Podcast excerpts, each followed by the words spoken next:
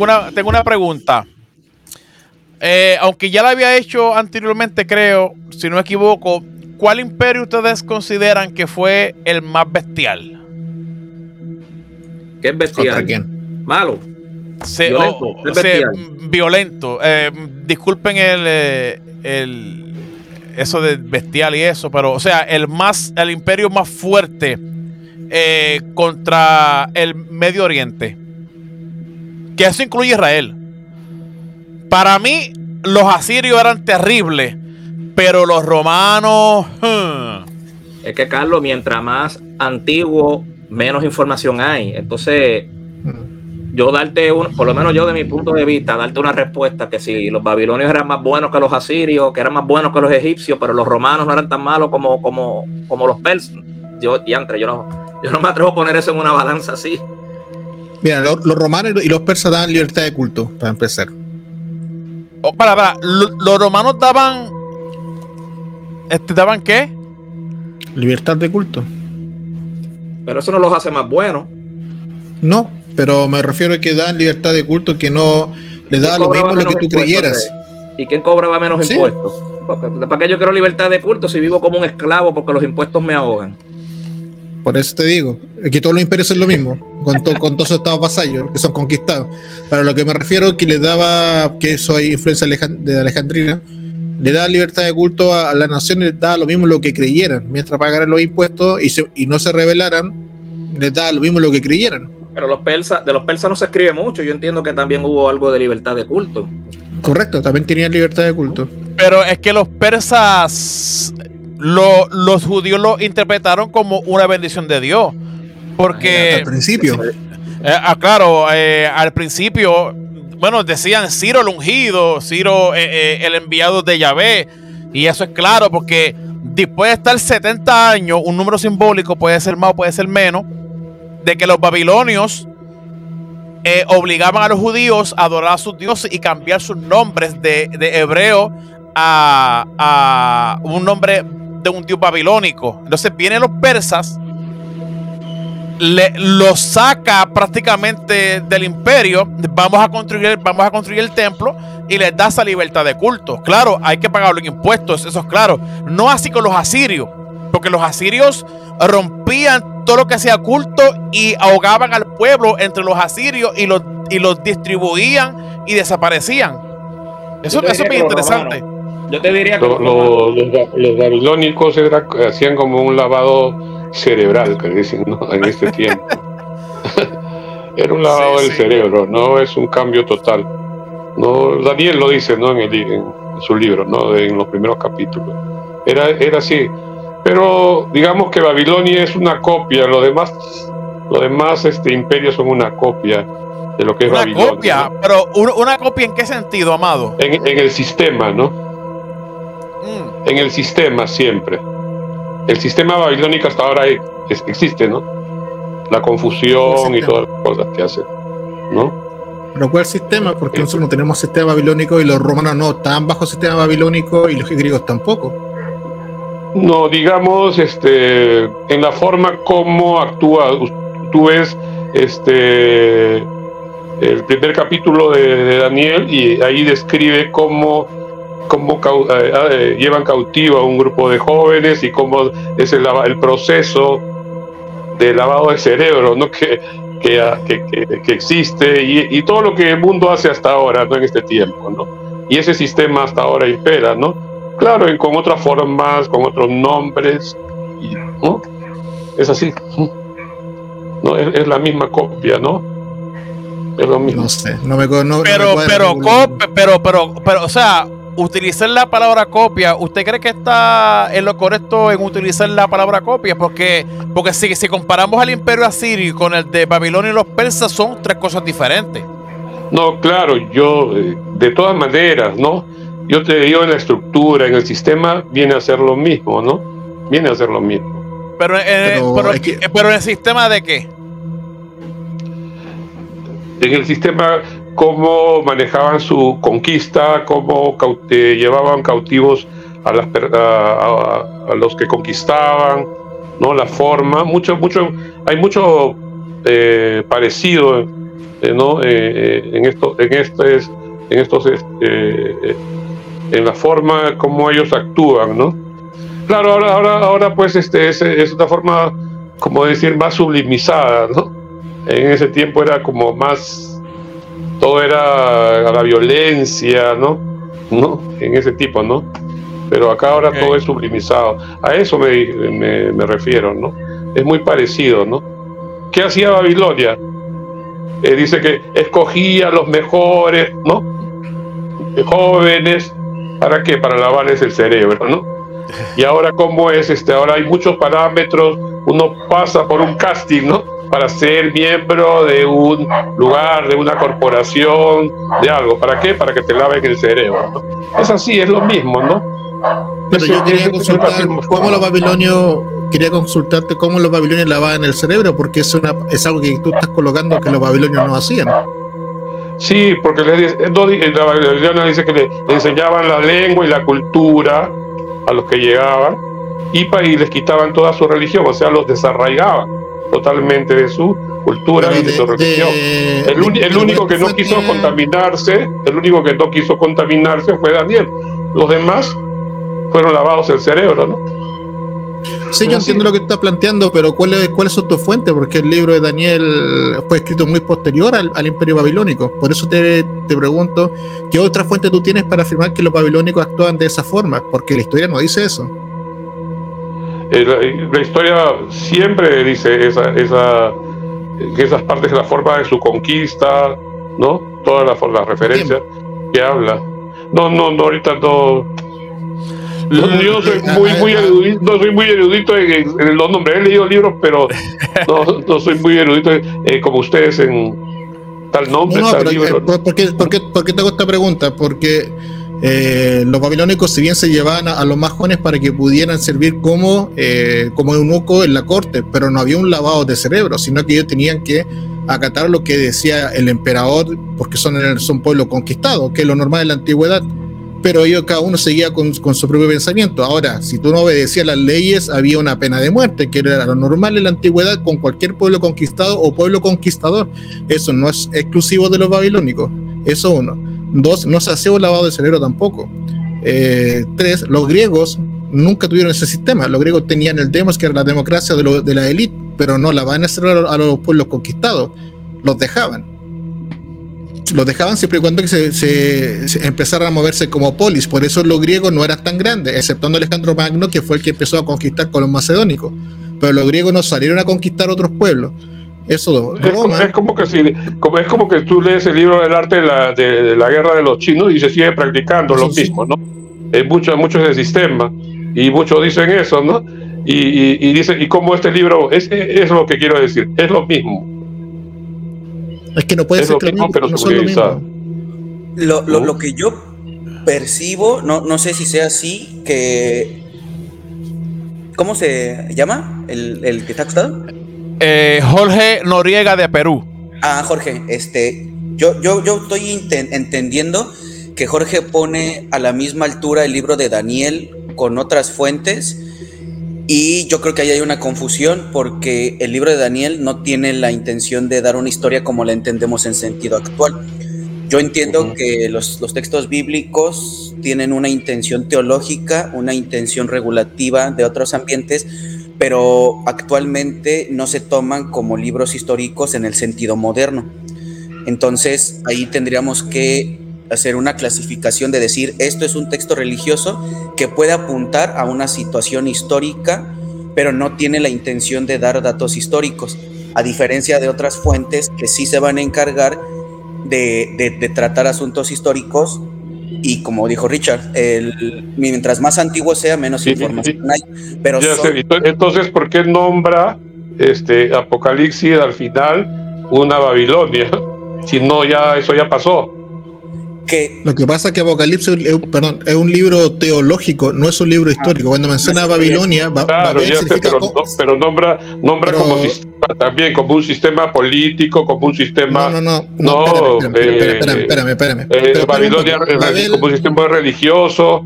No, no. Babel o Babilonia, en el contexto judío, porque Apocalipsis es un libro judío, eh, Babel significa simplemente confusión Es las traducciones, la traducción no nos ayuda, porque Babel significa confusión. Eso es, no está refiriéndose a un lugar.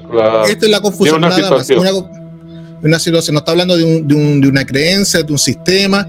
Simplemente esto es una confusión. Eso es todo, porque es un libro teológico escrito para, para escribir algo apocalíptico sobre lo que está sucediendo con la guerra romana, porque estamos, estamos, en la, estamos en la Segunda Guerra contra Roma. Entonces yo tengo que entender. Por eso, eso es lo mismo que usa el sistema, usa confusión, lo mismo. Es confusión. es que tú, estás mezclando sistemas, sistema social de, de, cómo se guía una sociedad o, cómo se guía una, una, un tema político con algo teológico, que yo te los tengo que separar, porque si lo junto no se va a entender y se, enreda el tema. Apocalipsis está en un contexto de, de, persecución. Eso. ¿Quién, está siendo, ¿Quién está siendo perseguido? La iglesia sea judíos y cristianos, están siendo perseguidos. ¿Por qué? Porque estamos en guerra. El libro lo que está buscando es una esperanza mesiánica. ¿Y quiénes son los malos de la película en este caso? Roma, para el autor del libro. Sí. Me voy a colocar ahora de la parte de Roma. El imperio sí, me, voy, me, voy, a colocar, sí, me voy a colocar del lado de Roma ahora. Roma, ¿qué está haciendo? Controlar una situación caótica porque tiene un problema con los partos que se unieron con los judíos para la guerra y es un flanco muy peligroso político y eh, político y de económico para Roma. Tiene que apagar la rebelión, tiene que apagar, ¿no es cierto?, la revuelta y llevar el control a ese lugar porque es un flanco muy peligroso para el Imperio Romano. Por lo tanto, la primera legión que fue destruida, Roma manda cinco legiones más para controlar esa situación. Los romanos lo que están haciendo es controlar el desorden, pero ese es desde el punto de vista de los romanos si tú lo vas al punto de vista de, los, de, los que están siendo atacados, pero que se levantaron en la revuelta, ellos van a escribir su punto de vista. Entonces, si yo no veo las dos caras, obviamente voy a, por ejemplo, Tácito dice que los cristianos y judíos son gente bárbara y que son gente iletrada. Pero para, para los judíos y los cristianos, estos, estos romanos son gente asesina. Entonces tienes que ver las dos partes. Entonces ahí tú vas entendiendo por qué Tácito escribe A y porque el auto del apocalipsis escribe B. Pero no significa que B esté, esté en lo correcto, porque cada, mirada va a decir yo estoy en lo correcto. Entonces, si, yo leo, si yo leo Apocalipsis de manera teológica, toda esta parte, toda, toda A, se me va al suelo y no estoy entendiendo lo que está sucediendo con lo que está pasando con los partos. ¿Por qué? Porque lamentablemente el libro de Apocalipsis no menciona el problema con los partos y tampoco está mencionando el, el problema que están teniendo con la, con la invasión del norte. ¿Por qué? Porque no le interesa eso. Lo que le interesa es que Dios venga a la tierra, que Jesús vuelva. Eso le interesa Apocalipsis. Ok, este, quiero, quiero, quiero, esto, está bueno. Quiero darle una parte a Jorge Berli, que está con nosotros. Jorge Berli, saludo, varón. Que muestre un libro. Que Jorge Berli muestre un libro, por favor. Ese es el, el, el ímpetu del programa hoy. Pero, pero antes de eso, quiero que Jorge Berli opine sobre el diálogo que está teniendo Jorge Noriega, que es, una, una pregunta excelente. Jorge Berli, adelante. Saludos, ¿me escuchan bien? Sí, varón.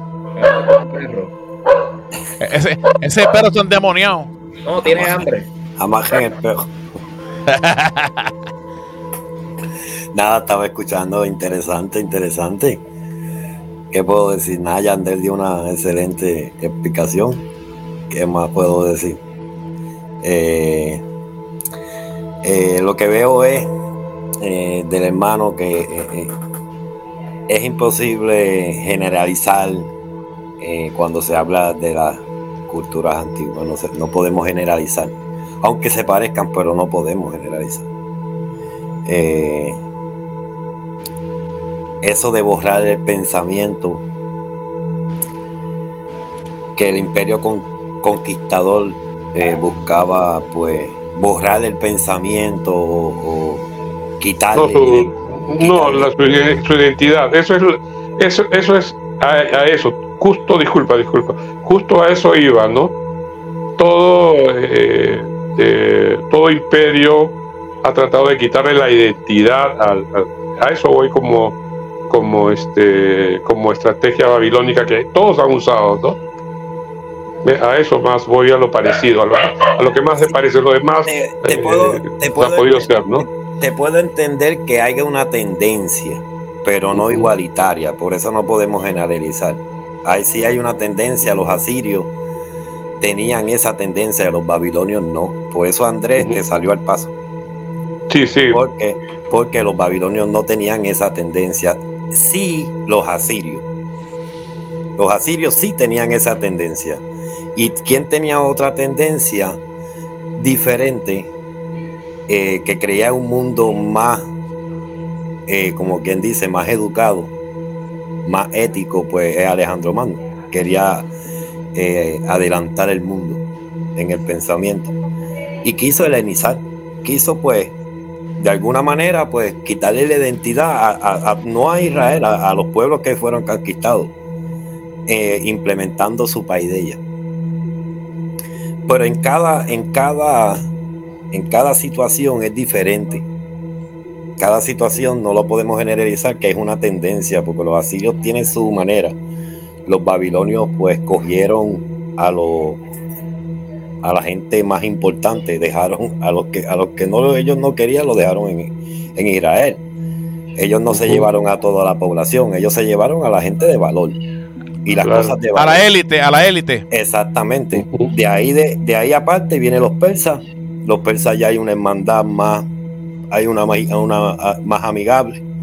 Viene Alejandro Magno con una idea diferente a la de Siria, diferente a la de Babilonia, que ya tiene una política diferente. Cada pueblo tenía diferente. Por eso no podemos generalizar que todos los pueblos tenían esa tendencia, porque estamos generalizando. Los romanos, lo que querían, venían, eran por el dinero. Era la expansión política porque por la economía, la expansión política. Eh, no le importaba nada lo que pasara en esos pueblos, le daba libertad, como dijo Andrés, sí había una libertad. Eh, igual que los persas, eh, le ponía sátrapas porque la visión política era diferente que Alejandro Magno. Alejandro Magno quería otra cosa, que fuera una polis todo el mundo. ¿Me entiendes? Todo el mundo sería una polis universal. No, entendible, sí. y tú ves que diferentes etapas, cada gobierno eh, que es el que el que gana la, guerra y es el conquistador, pues implementa sus su líneas de juego. Eh, y, tú vas a ver durante eh, la, la, secuencia esta vez del pueblo de Israel, vas a ver diferentes, diferentes políticas de esos imperios que tuvo Israel debajo. Y eso es lo interesante. Por eso, en esa parte, sí te entendí. Eh, lo que quise es aclararla un poquito mejor. Eh, que no es una tendencia, no podemos generalizar en ese ámbito, porque tenemos diferentes políticas. Claro, pero, o sea, eso sería ahí. Eso, quería decir, ¿no? Que no es una, o sea, no, no se parecen, ¿no? Pero sí, el, el, el fin, hay ciertas estrategias que sí se repiten, no todos, ¿no? No todo, todas las estrategias de conquista siempre han tenido ciertos parecidos. Eso es, ¿no? Pero el fin ha sido uno, ¿no? Yo, yo considero que la, la, delimitación sigue siendo muy importante. Carlos dice, vamos a sacar una pregunta. ¿Qué ha sido el imperio más bestial? Fue la palabra que utilizó.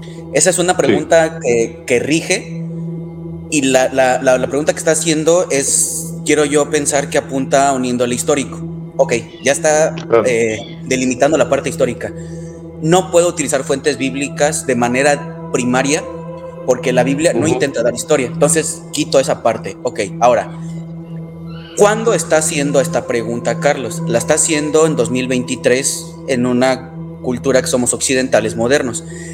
Si esta pregunta la hubiera hecho hace 100 años, 150 años, cuando todavía no, no estaba tan delimitada la separación de la Biblia como cuestión teológica e histórica, a lo mejor sí lo hubiéramos podido tomar como, ah, en el libro de Daniel dice esto, en el libro de los reyes menciona el otro, en el libro de Esther menciona este, este dato.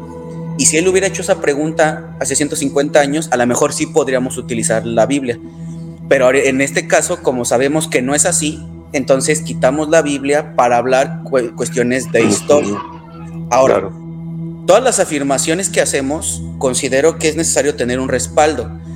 Y lo más adecuado, yo en lugar de, decir, los asirios han sido los más bestialistas, los romanos han sido los más bestialistas, eh, el Persia, yo a mí me gustaría decir, según tal autor que es historiador, dice que este imperio es bestialista por esto, por esto, por esto.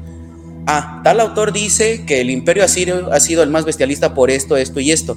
Lo que pasa es de que nosotros leemos un libro de historia y pensamos que automáticamente esa es la información. Pero la pregunta es, ¿qué está utilizando ese autor? ¿Qué elementos? Las referencias, ¿no? Sí. Ajá, las referencias y qué está analizando. Yo no soy, yo no tengo la formación de historiador eh, como licenciatura, pero me gusta mucho. El libro que estoy leyendo sobre eh, la, la, religión y el origen de la cultura occidental, me gusta que el autor, Christopher Dawson, afirma algo y te explica por qué. Antiguamente tal historiador dijo esta afirmación, pero no puede ser por esto, esto, esto y esto. Yo afirmo esto por esto, esto, esto y esto.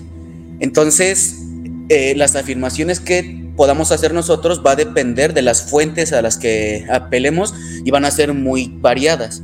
Por ejemplo, yo soy fanático de, de Isaac Asimov, pero él no es historiador, él es científico, él estudió química, pero tiene libros de historia que a mí me gusta leer porque son muy divulgativos pero no, no confío en él en el sentido de que conozca los métodos históricos porque no es su formación. Entonces yo creo que lo más adecuado es saber en dónde estamos, cuándo estamos y qué fundamento hay de lo que digamos. Eso puede sí, orientar más. Sí. Este, bueno, yo soy un poco fundamentalista en esto, ¿no? En bíblico, ¿no? Cuando dicen que, eh, bueno, que la Biblia muestra como el imperio, pues seguro, un poco escatológicamente, ¿no? Que el imperio más, más, este, más, más bestial fue el imperio romano, ¿no? Según, ¿no? Eso es, ¿no? Eh, eso es lo fundamentalista, según. Bueno, históricamente, pues se expandió más, eh, luchó con diferentes su, su, tipo de conquistas también fue, fue totalmente brutal, ¿no? ¿no? Con su manera de conquistar, ¿no? Este, se extendió mucho más. En que el hecho de que haya tenido, pues, una. Un, eh, haya sido un imperio romano helenístico, pues eso como que, que, lo baja un poquito, lo suaviza, ¿no? Lo afranela, como le digo, ¿no? Una pregunta, este, eh, yo no sé si ustedes eh, han, han, um, han analizado algo.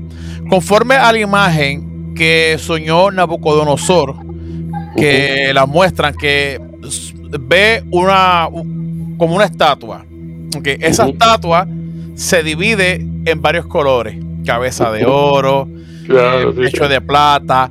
O sea, detrás de cada color o cada parte del cuerpo hay como una bestia. Cada, cada material, digamos, ¿no? Cada Exacto, material. Cada material hay una bestia. Entonces, cuando nosotros vemos la bestia que hay en el Imperio Romano, es una bestia horrible con dientes de acero y se ve como que es la más terrible que hay. Entonces, conforme a esa imagen, nosotros podemos deducir cuál imperio era más fuerte que otro. Sí, más fuerte, ¿no?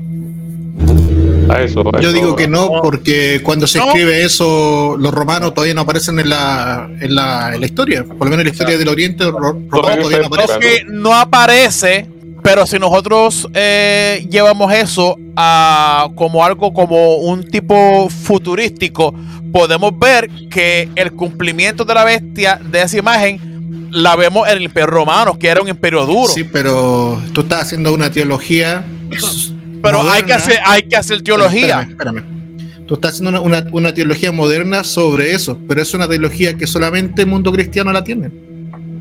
No una teología histórica, porque es que. No es una teología histórica. No, no, no, pero pero caiga, caigan en cuenta, caigan en cuenta que la bestia que presenta eh, en el Imperio Romano era la más fuerte y era la más terrible. Y cuando aparece el Imperio Romano en la historia, se ve prácticamente lo Pero mismo. Vuelvo, o sea, vuelvo, a repetir, ¿quién, ¿quién es que interpreta eso? ¿Ah? ¿Quién interpreta eso de esa forma? Bueno, los cristianos, que, que, que los okay. judíos no tengan esa revelación, eso no es asunto. Hay, hay, hay una ciencia que, no estoy, que se llama no hablando, es, es, escatología bíblica que estudia todos los hechos, ¿eh? ¿no? Que, es que, lo, vuelvo, vuelvo a lo mismo. Vuelvo a lo mismo. La, la, la misma Biblia dice, hablando... o sea, la, la misma fundamentalista dice o sea, lo que, o sea, ¿qué no se ha cumplido? Bueno, si no se hubiera cumplido, no, no tuviera razón, ¿no? Mira, Adelante, si dijera- André, André, André, adelante. si, si yo, si yo dijera que eso fueron el imperio mameluco, Mira, mira, a ver, ¿por qué, por qué te digo? Porque cuando Daniel, eh, cuando Nabucodonosor, eh, cuando Daniel describe este sueño, ¿no? De, de Nabucodonosor, le dice a él, o sea, le está señalando que él- va a haber los, mejor, los, los mayores imperios, los que han nacido imperios antes, o sea, en el mundo dicen imperios, imperios, pues mundiales, globalizados. Está, no, no lo dice, pero está diciendo, el primero eres tú, le dice. La cabeza eres tú. Y es la cabeza de oro. De oro, le está diciendo, Claro. ¿no? Y esa cabeza de oro era compatible con el imperio babilónico porque era Claro. el majestuoso, era el- la gran riqueza. O sea, Entonces, para Andrés, eso no funciona. Esto no funciona. No, dice,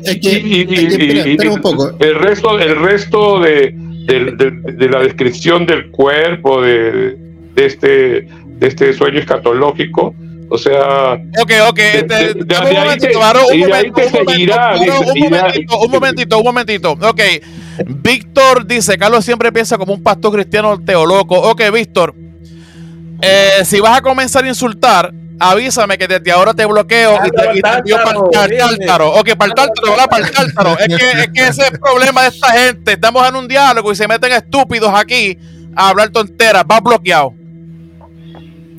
ya, lo que te iba a decir, Carlos, eh, Adelante. a ver. ¿Cuándo fue escrito Daniel? Daniel fue escrito en el siglo en, en el siglo II. ¿qué?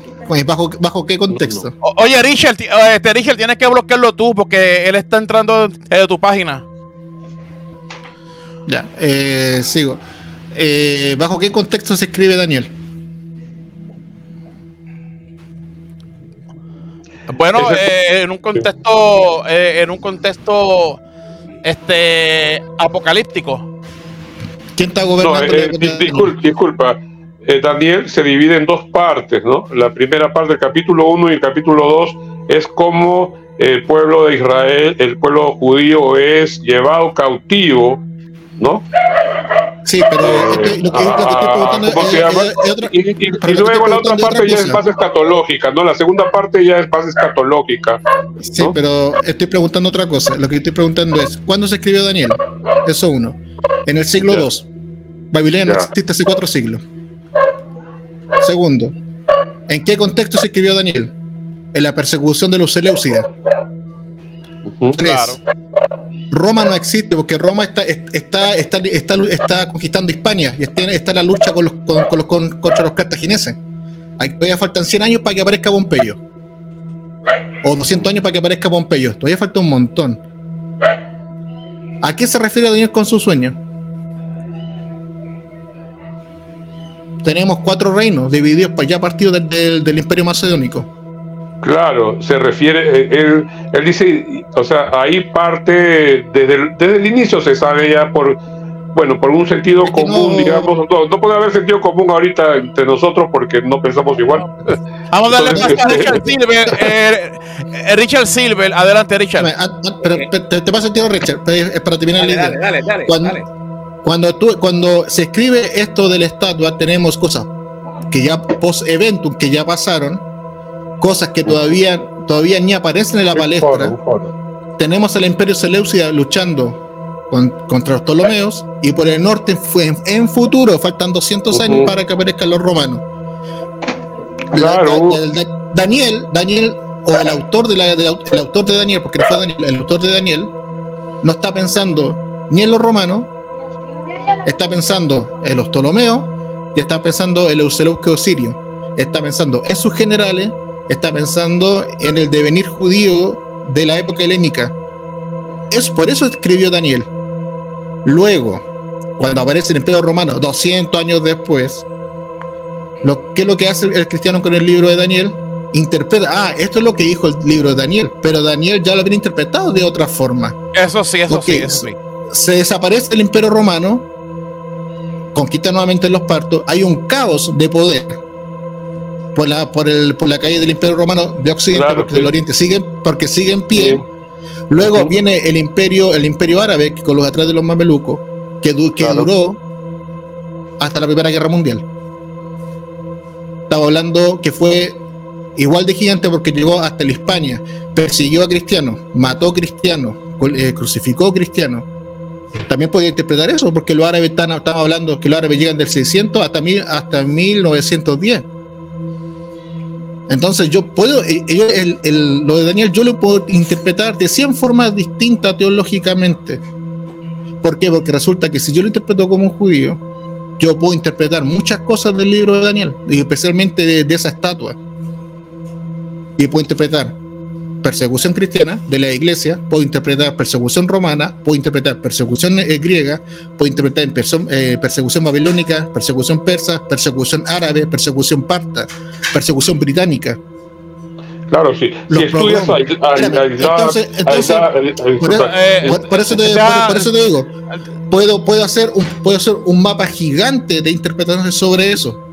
no, claro. Vuelvo al mismo. Entonces, yo, yo, no puedo, decir, yo no puedo decir, esta es la revelación, según quién. según lo que, según, según este lado y el resto del lado no, no, no tuvieron revelación, no existe. A menos que, yo saque eso y, lo, y, lo, estudie de manera, de manera crítica. Es que, la, Biblia, tiene, un tema central y no te puedes salir del, contexto, ¿no? Del contexto bíblico. No es como decir, oye, ¿por qué no, por qué no sigue hablando, habla de, de, ¿cómo se llama? De la descendencia de de Sem y no habla de Caín y, deja de hablar, ¿no? Vamos a hacer una pausa, amigo. Una, pausa, una pausa, una pausa. Ya llevamos una hora. Eh, vamos a saludar para darle paso a Richard Silve y luego a César Altamiro. Eh, eh, que César Altamiro está a punto de explotar César Altamiro y, es, Altamirano. Ah. Oye, queremos saludar al compañero de cápsula teológica que nos acompaña. También a Albi Judy que está por ahí, este Yaniel que está por ahí, Melvin Sáenz que siempre está por ahí comentando, el compañero Judián Madalou eh, que está por ahí, eh, en fin, y también y también queremos saludar a los a los enemigos del portal, a los enemigos que están por ahí escondidos, a los sátrapas también los, los saludamos, eh, pero aquí los enviamos rápido al Tártaros. adelante, Richard Silver. Sí, sí, bueno el debate. ¿Cuánto va a ser el tiempo, el tiempo de, pausa? ¿Me van a dejar entrar? no, no, no, tranquilo, varón. Eh, adelante, Richard. Bueno, eh, se me fue un poco el hilo lo que iba a decir, pero para ver esto de Daniel, Carlos, ya que creo que aquí todos estamos de acuerdo que es una composición tardía del siglo II, antes de Cristo o de la era común, si lo vamos a comparar eso con Roma, Todavía los emperadores romanos no se hacían llamarse dioses, todavía no habían comenzado las crucifixiones, todavía no se había desarrollado el poderío, no quiero militar, de, hacer escaleras y catapultas y cosas, como lo vimos del siglo I en adelante. Ese, ese, e, ese imperio tan, tan, tan dominante lo vemos gracias al Nuevo Testamento, no en el libro de Daniel. Entonces, si tú miras esto desde el 2023 que estamos, pues claro que para nosotros va a ser Roma. ¿Por qué? Porque Roma conquista, Roma pone reyes, Roma pone, pone, gobernadores. ¿Qué hizo Estados Unidos cuando conquista, por ejemplo, a Puerto Rico? Puso un gobernador militar, metió el ejército, puso una base. ¿Qué trata de hacer China con Taiwán? Lo mismo. ¿Qué está haciendo Rusia con Ucrania? Lo mismo. ¿Cómo se llaman los gobernantes? Senadores, congresos, eh, debates, pasan leyes, cobran impuestos. ¿Sabes? Si, si lo miramos con el lente del siglo 22, que siglo 23 que estamos, yo con los años estoy, me confundo. Pues claro, claro que Roma, claro que Roma nos va a lucir como el imperio más bestial porque no podemos sacarnos nuestra situación política actual y las cosas que han pasado en los últimos 200 años. Adolfo Hitler hace 70 años intentó lo mismo. Entonces, para los alemanes Hitler era un héroe, no un bestial. ¿Me entiendes? Entonces, para nosotros fue una bestia. a Daniel y forzarlo ahí con Roma por una profecía que estamos discutiendo si es post o antes del evento, sino mirarlo en el contexto de la historia justo, nosotros viéndolo 2023 años después. César, adelante César. Eh, a título personal, yo, yo coincido con la postura de, de Andrés pero también entiendo lo que hace la persona de Perú. Es que son dos cosas diferentes. Cuando uno lee la Biblia con, con ojos modernos, da como consecuencia este tipo de, de afirmaciones no podemos, yo, yo pienso que para el tema que estamos tratando, porque no es iglesia ni es predica, sino es una cuestión histórica, quien redacta el libro de Daniel está hablando en su contexto de algo que es para ellos, en su, en su, en su formación del texto, en su plasmación final, ok. Como dice Andrés, lo que hacen los cristianos es releer esos textos, darles otra significación qué es lo que está diciendo la persona de Perú, pero eso son cosas diferentes. Se podría decir, los dos tienen razón hasta cierto punto, de manera muy general. Si yo no soy consciente, por, ejemplo, eh, y si lo, quiero tomar esto muy explícito, ahí hay una bronca. A ver, lo que digo, me voy a salir tantito del tema, pero es por, por, por cuestiones didácticas. Isaías 7:14 habla de Jesús o no, eso es lo que nos ponen. A ver, si tú lees el pasaje, no está hablando de Jesús, está hablando del hijo de un rey que van a hacer, que es una señal para decirte que cuando aprenda lo que es bueno y malo, se van a, ir los pueblos que te iban a conquistar. Las personas del Nuevo Testamento reinterpretan ese texto y se lo atribuyen a Jesús. Es una relectura. Pero en el mundo en el que surge ese, ese texto, no tiene nada que ver con Jesús, no tiene nada que ver con una cuestión mesiánica. Y eso se puede leer en una traducción, ni siquiera en el texto hebreo. Entonces, hay que diferenciar entre lo que una persona afirma en la, en la redacción del texto del Antiguo Testamento y cómo lo reinterpretaron futuros grupos, en este caso cristianos. Ese es el primer punto. El segundo, vamos a suponer que fuera cierto lo que dicen ustedes y de que Daniel sí se refería a Roma y que todas las partes de la estatua de la que hablan, vamos a suponer que sí fuera así. Yo no veo en el texto que el autor haga una preeminencia para decir cuál es más bestial. Suponiendo que fuera cierto, no lo dice. Nada más está diciendo, esta parte significa tal, esta parte significa para tal, este para este y este para este. Pero el mismo texto no, no nos da elementos para decir, este es más bestial que otro. Esa es una impresión nuestra estética, dependiendo a qué bestia nos estemos refiriendo. Pero el mismo texto, si fuera así, ni siquiera lo dice. Entonces, ese es el aporte que yo doy. No, sí dice. Ya va 3 a 2. Sí, no, pero lo dice. Eh, yo, estoy buscando Aquí, yo estoy buscando aquí el texto de Daniel, donde, dice. donde dice que, eh, eh, que esta bestia va a ser más feroz que, que ah, demás. Estoy incorrecto, es, es, cierto. Ahí sí lo está diciendo, pero yo, yo me dejé guiar por una cuestión estética, pero si lo está diciendo ahí, ok, es cierto. Yo, sí, lo dice, por, eso, sí, es, lo, eh, eh, es, lo que estoy buscando y esa, esa es mi pregunta. Yo sé que en el mundo, en el mundo académico no existen las profecías eh, futurísticas. Yo entiendo eso. Ahora, en el mundo cristiano sí existen. Yo estoy intentando de hacer un happy medium. Estoy intentando de hacer un happy medium. Este, e intentar traer mi enfoque. Andrés dice que cuando se escribe eso todavía no existía el imperio, el, imperio romano. Eso es claro, estamos claros. Pero miren qué excelente es eh, esta imagen que sale en el libro de Daniel. Y los que escribieron esto eh, eran personas eh, sabias, eruditas, que ponen a este imperio que muchos, que la mayoría la interpreta como el imperio romano, lo pone como una bestia más feroz que las otras bestias. Entonces, cuando nosotros vemos el cumplimiento histórico, oiga bien, histórico, históricamente, cómo se manejaba Roma, era bien, era bien, bien, bien, bien terrible. Andrés mismo ahí lo acaba de decir. Entonces, o sea, vamos a darle esta pequeña hello. Ahí hay algo que encaja, Andrés. Pero Carlos, es que los Ptolomeos se portaban igual. ¿Qué hizo el hombre este? Cogió una celda y ¿dónde la mató? Quería, oye, quería que la gente dejara de circuncidarse los judíos. Quería ah. poner un gimnasio para que hicieran ejercicios en nu. Esos fueron los Antonio, Antonio, Antonio, ¿cómo Antonio, este, Antíoco Epifane. Ajá, ¿y ese era qué? ¿Romano? No, Eh, eh, era, eh, era, era griego, no era griego. Exacto, era griego. Entonces Daniel eh, fue escrito en esa época. ¿Quién era la, quién era la abominación desoladora? ¿Los romanos? No, Antíoco. Por lo tanto, Y no solamente, y no solamente Antiguo Cuarto, Antiguo Tercero también. sí, Exacto. Este, va- vamos a dar una parte a Jorge Berli, que esto calladito. Jorge Berli dispara, vamos, dispara. zumba, zumba. En la etapa de silencio, ¿no? Eso, eso mismo iba a decir, no solo Antíoco cuarto, sino tercero. Mira, eh, Andrés está hablando de, de lo que se conoce. Ahora se- ahora se fue. Jorge, sube el volumen al Nokia. Sí, sí.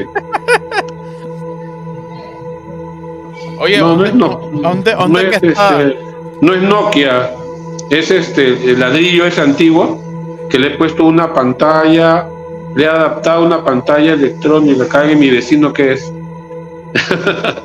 que sabe de Andrés, pero Andrés, ¿cómo, cómo, cómo, cómo tú manejas el término de la imagen que ve, que sueña el Nabucodonosor, que Daniel da la, la interpretación? O sea, ¿cómo tú lo manejas? Porque estoy intentando de, de, de comprenderte.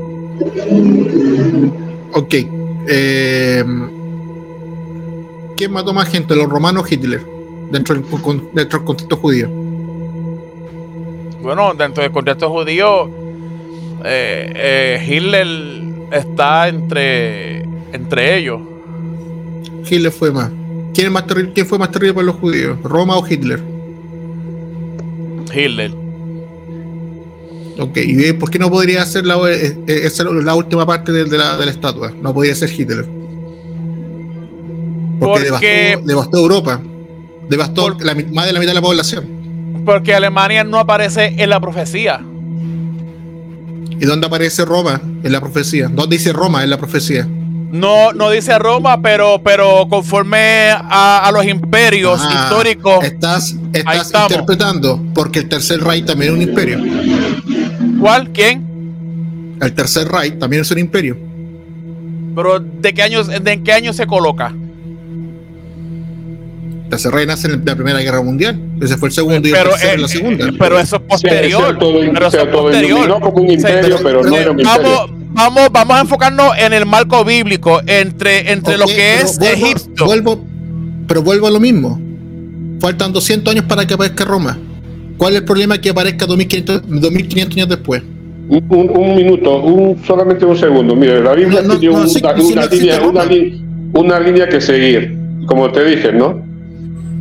Si no toca la genealogía de Caín es porque no nos lleva, todo nos lleva, la Biblia te lleva a Jesús. ¿Entiendes? El imperio romano, ¿quién aparece en el imperio romano? Dime. ¿Ah? es teológico, no ¿Quién nace? En el, en el cristianismo, ¿quién nace? El Nuevo Testamento, ¿y quién nace? ¿Acaso nace- nació Jesús en la época de Hitler? Pero estás haciendo Pero estás confundiendo dos cosas. No, no, no, pues por eso se nombra el imperio, el imperio romano. Entonces eso ¿Dónde se siempre te va a llevar la línea, si tú llevas el contexto bíblico, siempre la línea desde Zen, y por eso Mateo dice, el hijo de tal, hijo de tal, y, y los judíos se preocupan mucho de la genealogía, porque te va a llevar a Jesús siempre. Pero ¿Entiendes? Y si te cortó, y si no nombró a los mamelucos, No. es porque no nació Jesús ahí, pues. Ok, ok, ok, ok, pero Jesús, Jesús no es el No tema, Jesús no es el tema, varón. Es que No, no pues, pero, pero me voy al contexto, me voy al contexto, ¿no? Pero, no pero tiene nada que ver. Jesús, Al Jesús no es contexto bíblico, por eso no nombra a los mamelucos, pues. No, ¿Por qué nombras a los mamelucos, pues? no, es que, a ver, lo- lo- el- el- la cuestión de sed y de eso, eso no tiene nada que ver con lo que No estamos tiene nada que ver. tratando. Es- es- Lo no que estamos tiene hablando, nada que ver. No Y tiene nada que ver. Lo, lo- lo- ojo, las, las preguntas que está haciendo Andrés son muy importantes porque está Sí. diciendo, si, si, si tú piensas que es Roma, pero eh, se usan los mismos criterios para poder afirmar que pudo ser el tercer Reich, o sea, son muy legítimas las preguntas. Claro, sí, tienes razón en esa parte. Eso lo que lo tú tienes. dices respecto de la Biblia, a ver, una cosa es entender la Biblia como un libro en códex, que sea uno formado, y otra cosa es entender los rollos independientemente. Ahorita no estamos hablando del códex. Lo que está diciendo Andrés es un solo libro, que es de Daniel, Y en ese tiempo no se piensa la Biblia como un conjunto, ni se piensa en Jesús, ni se piensa en una historia única. Eso es muy posterior. Si, la, si el tema fuera bíblicamente, teológicamente, entendiendo a Jesús, cómo se interpreta esto, ahí sí entran esos comentarios. Pero no estamos... Es, es bien difícil secularizar la Biblia, secularizar, digo, secularizar la Biblia. Es, que así se formó, es que así, ahorita no nos interesa la cuestión teológica. Estamos, la pregunta fue, ¿qué imperio fue más bestial? Y eso le compete a la historia. No nos interesa la cuestión de Jesús, no nos interesa la cuestión de, de, de si, si, si lo está apuntando, ese es otro tema. Cuando tengamos el tema teológico, ahí sí entran estas posturas. Pero el eje directriz para no salirnos por las ramas, el tronco, es cuestión histórica. Y los planteamientos que él dice, que si, si ustedes dicen que el libro de Daniel apunta a Roma, con, la, con los mismos elementos yo puedo apuntar a que también sea el tercer rey. Eso es lo que yo estoy entendiendo con, con este Andrés. Entonces... Sí, correcto. Y, lo puede, y puede ser con cualquier post-imperio que nace después de Roma, porque, porque son interpretaciones Pero- teológicas. Pero, pero, pero no estamos olvidado, olvidando del contexto histórico de los imperios que gobernaron a Israel. O sea, la revelación, perdone que utilice la palabra revelación, pero es que es que la utilizo. Eh, disculpen si no, si no estoy, están muy a gusto en eso. La revelación empieza con Nabucodonosor, que es Babilonia. Después de Babilonia, los diferentes imperios hasta llegar a las piernas que es Roma. ¿Eh? Es que, es que Entonces- eso es lo que es que tú quieres llevarlo a Roma. Y puede ser, y, Pero- y puede pero ser ¿qué es Roma? simplemente los. Pues si no existe Roma, faltan 200 años.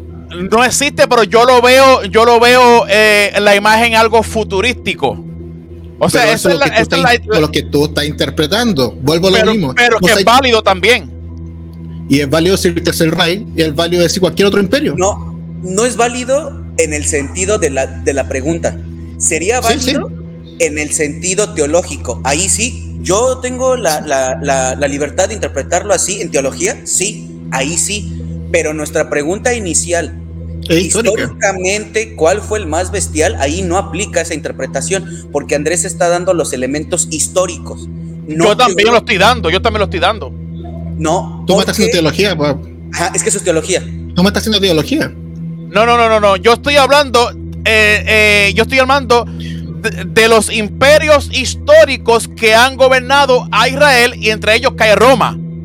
Eso Sí, no es teología, estás- eso es historia. Tú, no, tú estás, afirmando Daniel, que el- tú estás Daniel, afirmando que lo último de Daniel es Roma. Esto tú, tú lo estás afirmando. Este es Roma. ¿Por qué? Porque lo estás llevando a un texto teológico. Si yo se fuera crítico, diría, la última pierna, ¿quién es? Antoquio Epífanes. Pero Antoco ah, eh, Epífanes cae en los griegos.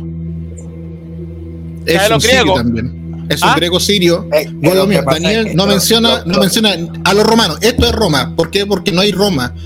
No, eh, Daniel, ¿a quién es, qué se está escribiendo para su época? ¿Quién está a su época? Los griegos sirios. Entonces tú lo quieres llevar a un tema teológico, decir que es Roma. Y yo lo podría decir, no puede ser No Roma, es- puede no- ser no otro, es- puede ser otro. No es, no es teológico, te estoy tocando Hay historia sumarle- en el marco histórico de Israel y estás los haciendo- imperios que han estás gobernado. haciendo, estás haciendo teología. No te No das es cuenta. teología, Estás no es teología. No. Mira, cuando Negativo. de hablen de Jorge, que- Jorge. cuando hablen de los griegos, tienen, tienen que ver que los griegos se dividen. La dinastía Ptolomaica y la dinastía Seleucida. Y se ponen a pelear entre ellos dos. Así que tiene un imperio dividido. Que En tiene cuatro, uno- eh, que eh, ah, ah, y, y que en el libro de Daniel los dos imperios tienen valor. Están en medio. Por eso es importante que vayan a la sexta eh, guerra de los Seleucidas y van a entender el libro de Daniel. Creo, creo, creo que hay un- una, una di- diferencia de palabras que nos podría orientar más. Yo creo, pienso que una cosa es la interpretación del texto y otra cosa es su aplicación. La interpretación del texto iría con lo que dice Andrés respecto a los Seleucidas y los Ptolomeos y la aplicación que pudieron haber hecho los primeros cristianos se lo podrían haber atribuido a Roma, pero son cosas Eso, distintas. son cosas Ajá. distintas. Ajá, o sea, yo, yo creo que, que, lo- que los dos tendrían razón, pero en cada uno delimitando. Lo que el libro de Daniel quiere dar a entender es Seleucidas y Ptolomeos, pero cómo reciben los primeros cristianos ese texto, se lo atribuyen a Roma. Pero no quiere decir que quien escribe el libro de Daniel se refiera a Roma, aunque estuviera hablando en sentido futurístico. Eso es lo que yo entiendo. Ok, Sí, correcto. vamos a la Biblia. Eh, el texto, vamos al texto, al texto bíblico. Que este, eh, nos encontramos en Daniel capítulo 2. Luego del sueño, en, en el verso 37, en el verso 37 dice así: Tu majestad, rey de reyes, a quien el Dios del cielo, o sea, Yahvé, ha dado soberanía, fuerza, poder y gloria. Eh, ok, te ha sometido a los hijos de los hombres, la bestia del campo y las aves del cielo, donde quiera que habiten y, eh, te han hecho soberano de ellos. Tú eres la cabeza de oro. Ok, estamos en la estatua. Ah, el texto dice que eh, Babilonia es la cabeza de oro. Oiga bien, dice entonces, después de ti surgirá otro reino. ¿Cuál es ese reino? El de los persas. Luego un tercer reino de bronce. ¿Cuál es ese? El de, los, el de los griegos, que dominará toda la tierra. Y el, el imperio romano, el, el imperio griego, con las conquistas de Alejandro Magno, dominaron todo el Mediterráneo. Eso es historia, eso no es teología. Ahora bien, luego vendrá un cuarto reino, duro como el hierro, que todo lo tritura y machaca, como el hierro que aplasta, así él triturará y aplastará a todos los demás. El imperio romano. Lo Eso mismo, está, está en la eh, teología.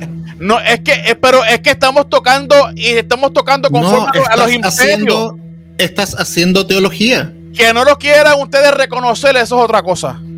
Yo Estás veo haciendo teología, no, es y- no, yo no o veo- sea, haciendo, haciendo un paralelo histórico, o sea, el- de la línea histórica, de, la- de una línea del tiempo bíblica, o sea, es- esos son los imperios que nombra, ¿no? Pero en el momento Sal- que se sal- escribió, salvo, salvo, salvo el imperio griego, que es una- 400 años, que existe en una etapa de silencio, que sí Fabio Josefo lo, lo, No hay una etapa Eh, de no silencio. nombra, ¿no?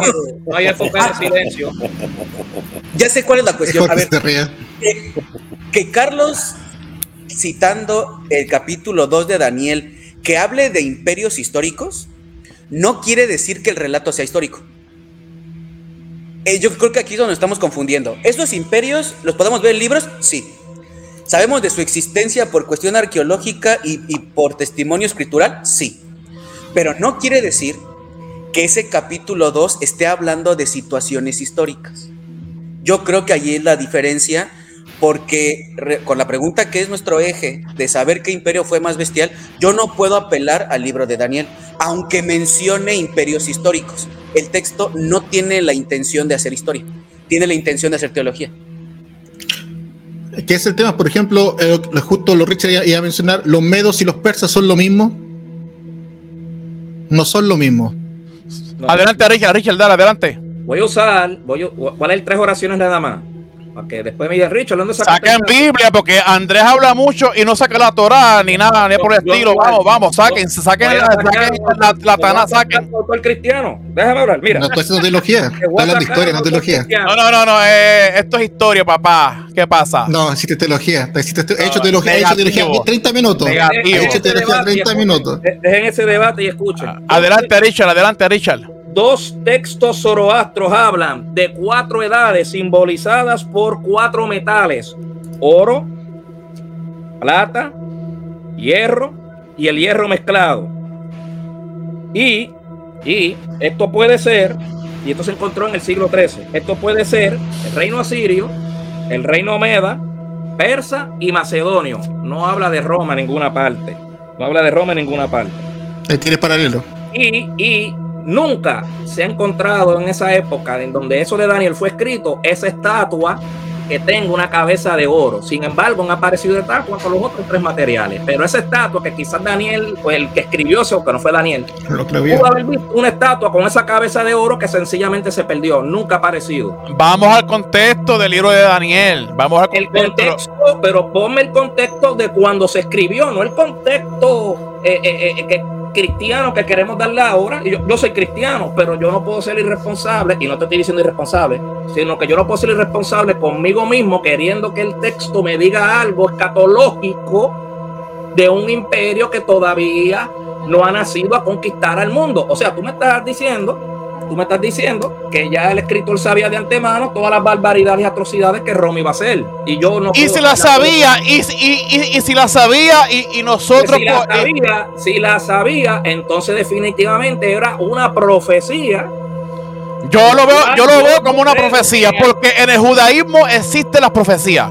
Sí, pero en este que estamos hablando específicamente de Daniel, Daniel está describiendo cosas que estaba viendo en su entorno. El, el autor de Y no Daniel. Oh, de oh, oh, oh, no, no, no, ok, ok. ¿De, de dónde lo sacaste? ¿Ah? ¿Quién?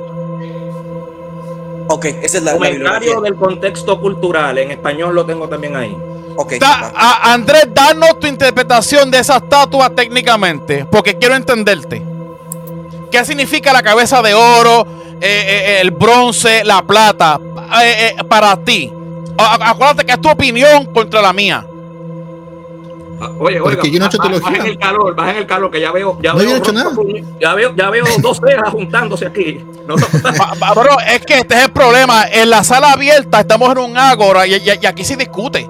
Carlos, compra tu muñequito para que bajes el estrés. Mira, tú le das así tres puños y bajas. No, no, no, estamos en, en, en- en- en sala abierta, aquí se discute y los ánimos se pueden acalorizar, pero con Claro, respeto. se apasiona uno, se apasiona, se apasiona. que somos amigos. No, no, no, o sea, somos amigos, pe- pero, aquí en la sala abierta nos vamos a arrancar las cabezas. Danos tu interpretación teológica.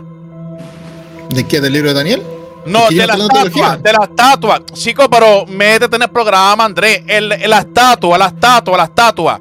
¿Qué tú opinas sobre esa estatua? ¿Qué es para ti? ¿Qué representa? Lo que, está viviendo, lo que están viviendo los, los autores con los griegos. Daniel no vivió el. Bueno, bueno es que no ¿Cuál sé. Daniel? Si Daniel no está. si Daniel no existe en esa época. Sí, sí, no me puedes Chico, decir pero- Daniel, pero después me dice que no, Daniel no escribió Daniel, Carlos. No, no, no, no, no, no, no, no, no, no, no, no, no, ustedes son los que tienen que ubicarse, por- por- porque yo estoy, yo estoy intentando de que ustedes se metan en el el texto. Daniel histórico escribió el capítulo 2, ¿sí o no? Chicos, eso se sabe que no. Ah, ok, sí. No, si la Biblia no, pero si la Biblia no existe ni la historia, los arqueólogos no tomarían como referencia la Biblia para hallar cosas ahí en Medio Oriente. Así Ah, que Andrés, Andrés, Andrés no tiene elementos históricos para contestar mi pregunta. Ok, gracias. ¿Cuál? si sería puramente, eh, si sería puramente teológica, teológica la Biblia, los arqueólogos no tomarían como referencia la Biblia para encontrar cosas Ok, adelante. y lugares. Ok, a ver. Es que Pero no me dejaste responder. tema. El- el- el- Pero, el tema- eh, pero si no quiere responder porque es teología. Ah, no, No, no, Andrés dice que- es teología y no quiere responder. Chico, No. pero No. ubícate, ubícate, Andrés. espérame. Lo que pasa es que tú quieres escuchar lo que quieres escuchar. Yo te he No, no, no, no, no. Yo quiero escuchar lo que tú opinas sobre la estatua de Daniel. Que tiene que ver con, con el gobierno greco-sirio. Eso es todo. No, no, no. Estamos hablando de cuatro imperios que el texto menciona. Identifícamelo, los cuatro. no, es que lo, lo- lo que yo te veo puedo es- mencionar, te puedo mencionar 10 donde que estuvo Israel metido. No, no, no, no, no, no, no, no. Empezando, ¿quién es la cabeza de oro? Con- con- conforme a la historia de Israel siendo oprimido. ¿Quién es? El texto dice que es Nabucodonosor, es Babilonia. El segundo imperio que derrotó a los babilónicos, ¿cuál fue? Los lo- medos. Los medos y los persas. Ahí está. El No, no tercero. son lo mismo. No, no, no, no, no, no. Los medos no son los persas. Estás equivocado. No que esté equivocado, pero tú sabes a lo que yo me refiero. ¿Quién Sí, vence? pero- ¿Quién vence? espérame, a- espérame, espérame. Pero es que te dije. Está los bien medos, malo. Segundo, los medos es otro imperio. Los persas es otro imperio. El medo, Medo persa, persa, medo imperio. persa, están incluidos, Andrés. No, son separados, porque tienen raíces dinastías completamente distintas. Entonces, si quiero ser crítico con los imperios, tengo que ser crítico con todo el Que detalle. hayan hecho alianza es una cosa. Pero en la historia, en la historia, ¿qué hicieron los medos? No se, no, no se habla de, no se habla de ellos, se habla de los persas, del, del Ciro. Entonces, Ali, sobre los medos. Pero, pero es que el problema es Es que a si eso voy. Entonces, tú, tú, tú, esto- espérame, es que tú lo estás llevando a lo que tú quieres escuchar. Yo estoy dando una respuesta que tú no, no te convence no. nomás. Negativo, negativo. Ahora, ¿qué digo yo? ¿Quién se refiere al libro de Daniel? Todo el tema greco-sirio. Punto. La estatua, la. Háblame de la estatua. Con, lo- con los greco-sirios. Y con los Ptolomeos y los greco-sirios, eso. Tú lo que tú, lo que tú quieres es que Está yo te diga, malo. Babilonia, tú, tú, tú quieres que te diga de manera teológica, Babilonia, lo- eh, lo- los persas, los griegos y los romanos por conveniencia. Yo te puedo decir No, un montón de cosas. Pero, Conveniencia. ok, dime ese montón de cosas porque hablan mucho, pero no, no hacen nada. ¿Cuáles son? ¿Cuáles Estoy- son para ti? Los griegos, te, te debo repetir por décima vez, los griegos sirios. No, no, no, no, pero ah, te estás aleja- alejando del texto, Andrés. Vuelvo a lo mismo. ¿Quién escribió Es que no el libro de Daniel? ¿Y en, de- de- qué- de- y en qué- y en texto. qué momento? Se- ¿En qué, en qué circunstancia? Vamos a darle paso a César. lo que tú a- quieres- César, lo, dale, que, César. lo que tú quieres que yo te responda es lo que tú quieres escuchar y no te estoy dando lo que tú quieres escuchar. Y No te, dice estás porque me- tiene no, así. no te estás metiendo en la lectura. Es que, no, Claro es que que sí. el tema no es la lectura teologi- Daniel. No es la lectura, César. César, César, dale. Esa es la cuestión. El tema no es lectura de Daniel. El tema no es interpretación de Daniel. El tema no es cómo lo ve el judío y cómo lo ve el cristiano. Ese no es el tema. El tema es qué imperio fue el más bestial. Eso es todo. Ok, ahora. Si, esa fue la pregunta. Ajá, esa fue la- la- la pregunta. Ahora, si lo queremos ver históricamente, yo no puedo meter el libro de Daniel porque ese libro no intenta hacer historia. Yo Que- sé. Que mencione cuestiones históricas, esa es una cosa. A- ahora, si empezamos con el libro de Daniel, entonces ya se cambiaría la pregunta y mi, y mi pregunta sería, ¿qué pregunta va a ser? Y ya no tendría sentido. Yo alego, yo estoy con la postura de Andrés porque él lo está viendo en sentido histórico. Ahora, Yo también lo estoy viendo histórico. no, yo pienso que tú confundes el que hable de, de, de- de imperios históricos, eso No. sí. No quiere decir que el texto tiene la intención de redactar historia como lo entendemos. Son cosas diferentes. ¿Según quién? La, la historia mo- moderna. Por ejemplo, No, no, no, Yo- no, no. yo digo, Richard, Andrés, Carlos y César eh, estuvieron en una nave espacial. Yo empiezo a hacer un relato con cuatro personas históricas. Los cuatro tenemos identificación, los cuatro tenemos un, una acta de nacimiento. Ahí está, son históricos. Pero yo estoy inventando un relato que tiene que ver con la luna, a- agarrando personas históricas. Yo no puedo tomar el libro de Daniel para responder a la pregunta cuál fue el imperio más bestial históricamente. Yo Sí, puedo hacerlo, sí. Yo puedo, yo puedo. Sí, pero teológicamente, como dice Andrés. ¿Cuál es la cabeza de oro para ti? Teológica, Y vamos con teológica. Sí. Oye, pero, pero ustedes no pueden quitarse esa palabra de la boca. teología. Porque es teología. No, no eh, tiene que eh, entender. eh, el texto entra dentro de la historia. Teológico. De la historia. Teológico. No, tú estás confundido, Andrés. Teológico, Carlos. Estás bien malo, estás está bien es- Eso es teológico. Porque tú, la teología tú la puedes interpretar como tú quieras. Negativo, negativo. En el, en el contexto. Estamos en el, te- en el contexto histórico, Andrés. En el contexto histórico que está hablando el texto, el, el- el mismo, el mismo autor lo dice. Mira, tú eres mira, la voy- cabeza te- de oro. Te voy, a, te voy a atrapar con esto. Isaías, ¿para quién fue escrito?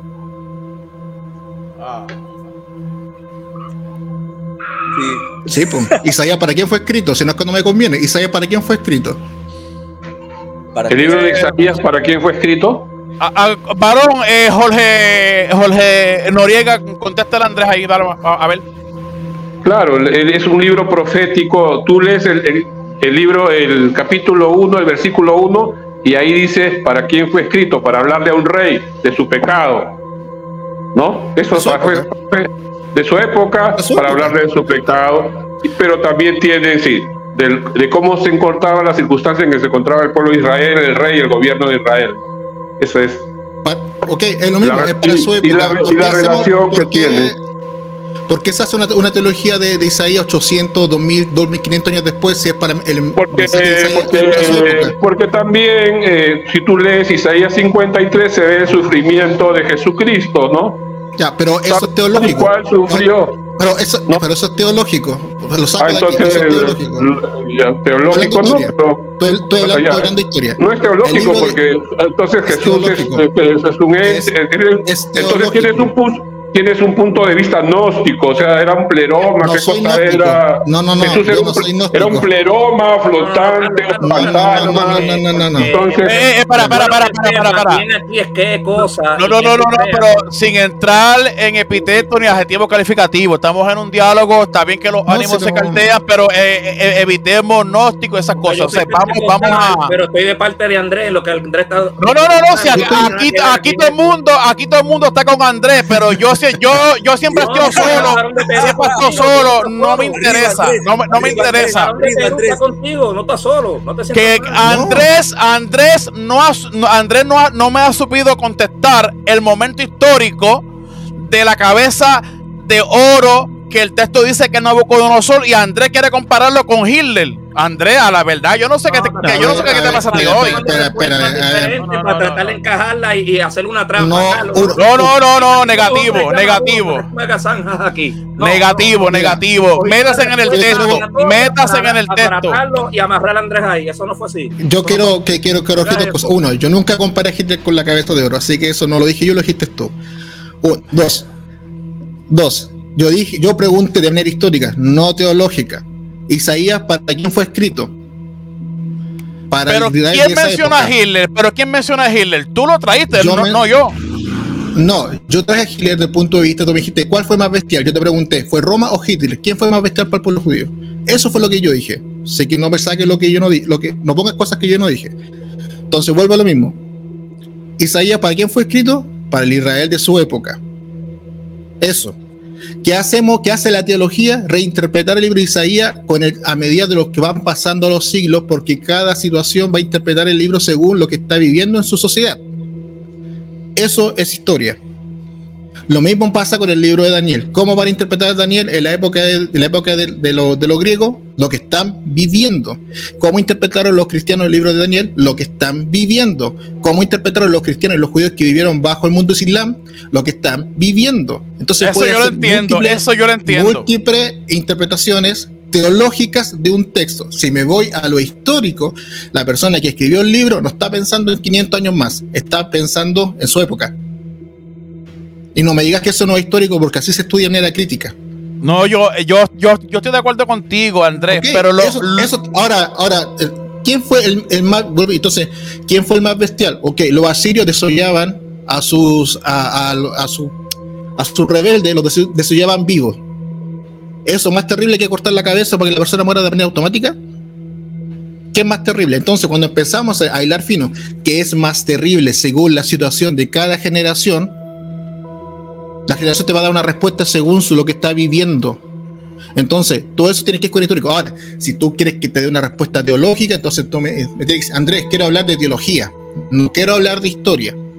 Si tú me dices, hablamos de teología, yo puedo interpretar teológicamente de muchas formas. Si tú me estás diciendo, Andrés, ¿cuál fue el imperio más bestial para el pueblo de Israel? Yo te podría decir, pueden ser los babilónicos, pueden ser perfectamente Roma, puede ser el Tercer Reich, puede el, el imperio eh, eh, otomano. Todo depende del punto de vista que lo quiero colocar históricamente. Y según los registros que me dejó cada uno, hay, hay maldiciones contra Suleimán, porque Suleimán devastó ciudades completas donde habitaban judíos. Entonces, ¿sabes quién es Suleimán? Suleimán fue, fue uno, de los califatos que fue como gigante y grande, uno el que expandió más el Islam y el imperio turco. Pero para, para el judío fue horrible. Lo mismo que la, la primera cruzada, la cruzada de los pobres, arrasaron con poblados completos hasta Jerusalén. Y en Jerusalén arrasaron con todo. Y eso Ok. fue, estamos hablando de, de los imperios de la- del imperio de las cruzadas. Y hubieron 10 cruzadas. Entonces, vuelvo y donde quemaban gente viva. Entonces, todo eso es historia. No estoy hablando, no estoy hablando de teología. Entonces, yo puedo interpretar teológicamente lo que a mí que se me ocurra según el contexto histórico.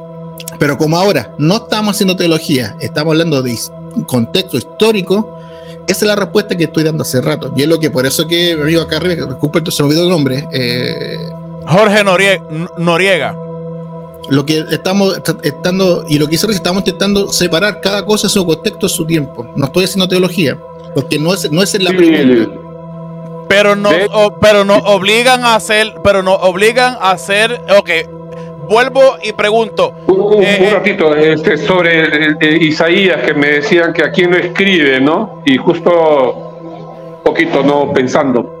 Y como he leído algo de eso, algo de la Biblia, entonces, este, sí, se escribe al, en, realidad se escribe eh, a la situación que en ese momento vivía Israel, pero también eh, eh, el profeta escribe proféticamente una restauración de ese pueblo en el tiempo, una promesa de que ese pueblo iba a ser restaurado luego.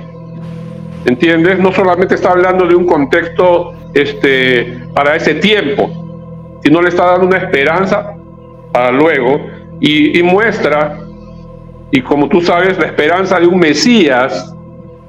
Isaías nombra. No la época, existe la, idea de Mesías en la época de, la época de Isaías. El concepto Mesías es, de, la época siglo, siglo. Claro, sí. No, no, la palabra Mesías no existe en el lenguaje, sabemos, sabemos eso. Eso, eso es pero digamos, este, apelo, apelo a su entendimiento, a su sabiduría, a su entendimiento, ¿no? Quizás en ese momento no existía, puede ser otra palabra la que le existía, ¿no? Porque desde la palabra, desde Génesis 5.5 se, se, se, dice que, ¿no? Que iba a venir un, un, este, volvemos a lo mismo, haciendo teología de un texto. bueno, nada más eso, ¿no? hay una promesa, hay una promesa. Eso no tiene nada que ver. Lo mismo, estás haciendo teología. No, nada que ver lo que estamos hablando. Ya llevamos a decir algo. una hora aquí y la, Jorge pregunta, la pregunta no se puede meter la Biblia. Si estamos hablando históricamente, no tendremos por qué estar aquí una hora con la Biblia porque no es un documento histórico. Desde ahí que Isaías, que el Mesías, eso no tiene nada que ver. Estamos hablando de imperios bestiales, históricamente, y no se mete la Biblia. Así de sencillo. Cuando estemos hablando de teología, metemos la Biblia. Pero si la pregunta, por enésima vez, es históricamente cuál es el imperio más bestial, no podemos atribuir a la Biblia. Así de sencillo. Bueno, eso, eso es tu opinión. Eso es tu opinión.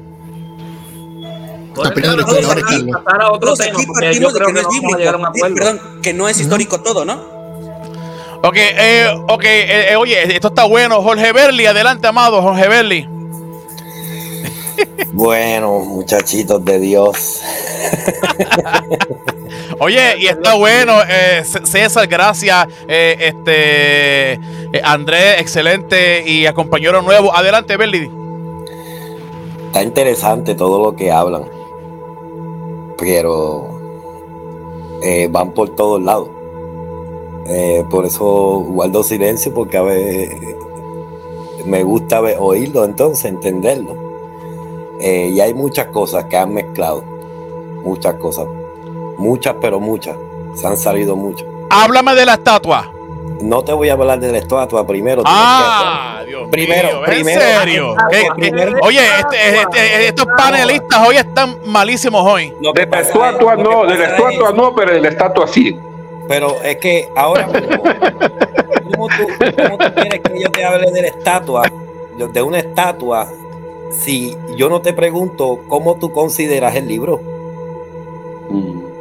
Yo lo considero histórico y, teológico, ¿no? Para mí es un libro histórico teológico, es una Biblia, es una recopilación. Tiene poesía la Biblia, tiene historia, tiene de, todo, ¿no? El libro de ¿Ah? Daniel, el libro de Daniel, el libro de Daniel ¿Cómo ustedes lo consideran? ¿Quieren hablar del libro de Daniel? Es un libro profético, pues, es un libro profético. es un libro profético. ¿Cómo tú vas a entender un libro profético cuando se escribió en el año 69 al 64 y te está hablando de cosas post-eventum? Explícame eso. ¿Cómo va a ser una profecía él está hablando post-eventum. Post-eventum quiere decir es que él está mirando pasó después? su pasado.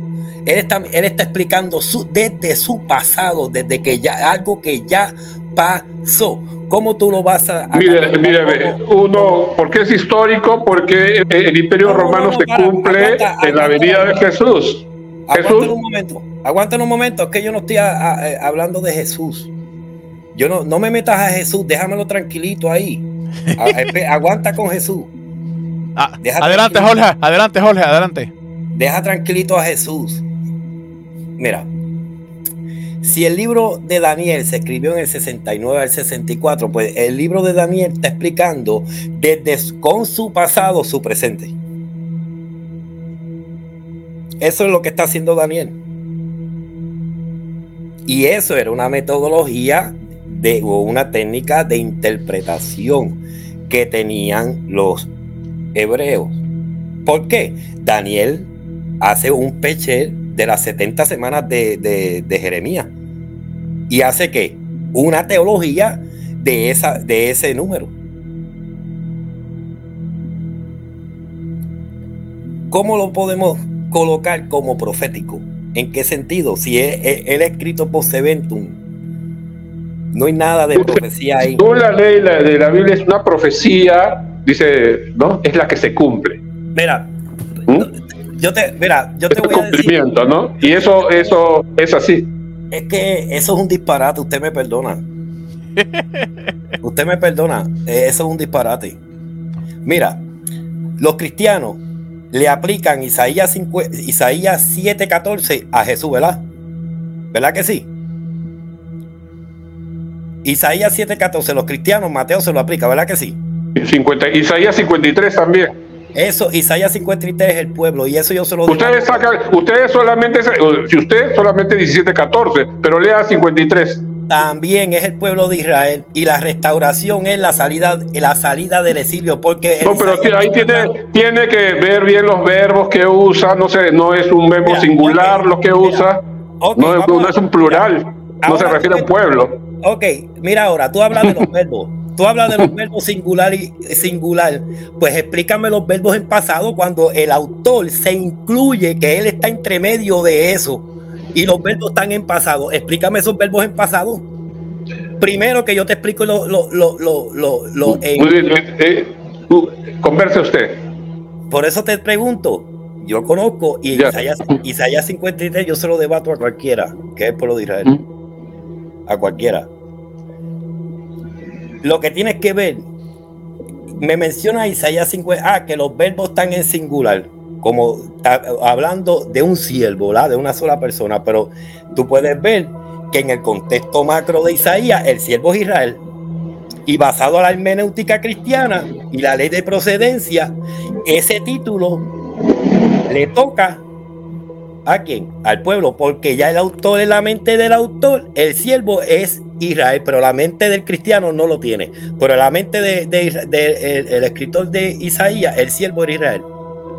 Porque no le podemos cambiar el, formato, pues, decir, no, tres cánticos son Israel y ese no, pero ese no. Tres cánticos son por Israel, pero ese no. Y eso es violentar y, decir que Isaías, Isaías es un loco. ¿Me entiendes? Isaías 53 está hablando del sufrimiento de Israel. El pueblo de Israel, sí. sí, sí. Eso sí lo sé. Los, israelitas, los, judíos lo toman. Los judíos ortodoxos lo toman para ellos. No, no. Como ellos mismos. Mira, el primero que se adjudica Isaías 53, te lo voy a dar a ti. El primero que se adjudica Isaías 53 como figura mesiánica fue Manasé el Esenio, papá. El primero que No, también, y también lo escribe Pedro también, ¿no? No, no, Pedro, Pedro no escribe nada de eso. Sí, escribe un fragmento del sufrimiento de Jesús, que él mismo llevó nuestros dolores y por sus llagas fuimos sanados, hijo. Sí, y también lo. Sí, ya, y Pedro escribe, escribe esa parte, y para, para ver un libro canónico siempre se toma una parte. O sea, Pedro, ¿qué? ¿Se equivocó? No se equivocó, se lo está aplicando a Jesús, pero Pedro, se lo está aplicando a Jesús. Se, lo está aplicando a Jesús, pero eso en el contexto no era Jesús, ¿verdad que no? Bueno, tú lo dices. ¿Verdad que no? Si no era Jesús, si no era Jesús en las primeras Yo lo veo, yo lo veo la corroboración de lo que dice con Pedro, que tenía más revelación del Nuevo Testamento, del Nuevo Pacto, porque dice Colosenses, todo, todo, dice Colosenses, lo que era el Antiguo Testamento era una sombra de Jesús. ¿Entiendes?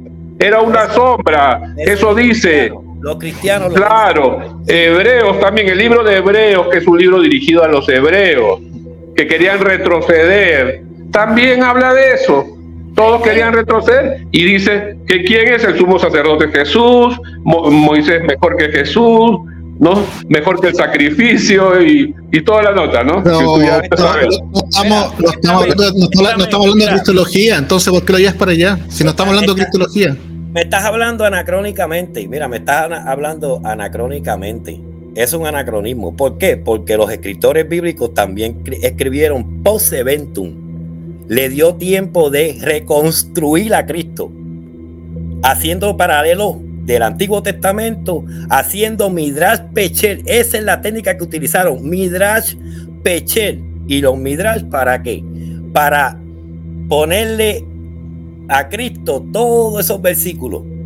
Isaías 53, Isaías 53 es, el pueblo, Isaías 7:14. Se lo echan a Cristo. Pero ¿quién es? Si nos vamos al próximo capítulo, si vamos al próximo capítulo, ¿Quién es ese Manuel?